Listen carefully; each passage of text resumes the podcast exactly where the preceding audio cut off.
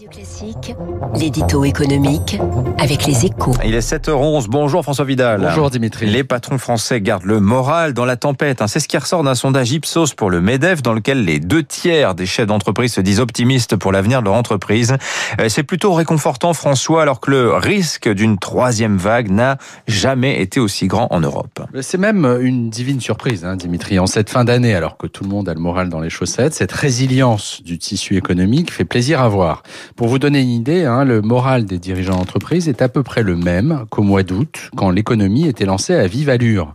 Et plus étonnant encore, hein, la proportion des entrepreneurs prêts à lancer un projet de développement est même plus élevée qu'au cœur de l'été.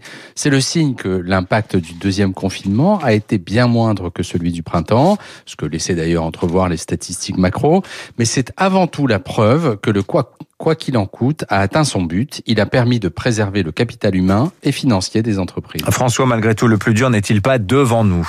Ben, c'est sûr que d'un point de vue sanitaire, l'apparition d'une variante du virus, apparemment beaucoup plus contagieuse, risque de compliquer encore les choses cet hiver, ce qui aura forcément un impact sur l'économie.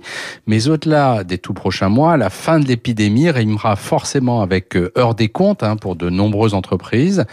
Dans les secteurs en difficulté, bien sûr, mais aussi dans les autres, les économistes de l'ère Hermès anticipent un doublement du nombre des défaillances d'entreprises d'ici à 2022, ce qui, annonce, un choc supérieur à celui attendu en Allemagne ou même en Italie. C'est sans doute pour cela que si les dirigeants d'entreprises sont majoritairement optimistes pour leurs propres affaires, ils ne sont qu'un tiers à peine à l'être pour l'économie française. François Vidal des Échos. Merci à vous François. Bonne journée. Tout de suite, notre invité Marie Marie-Ange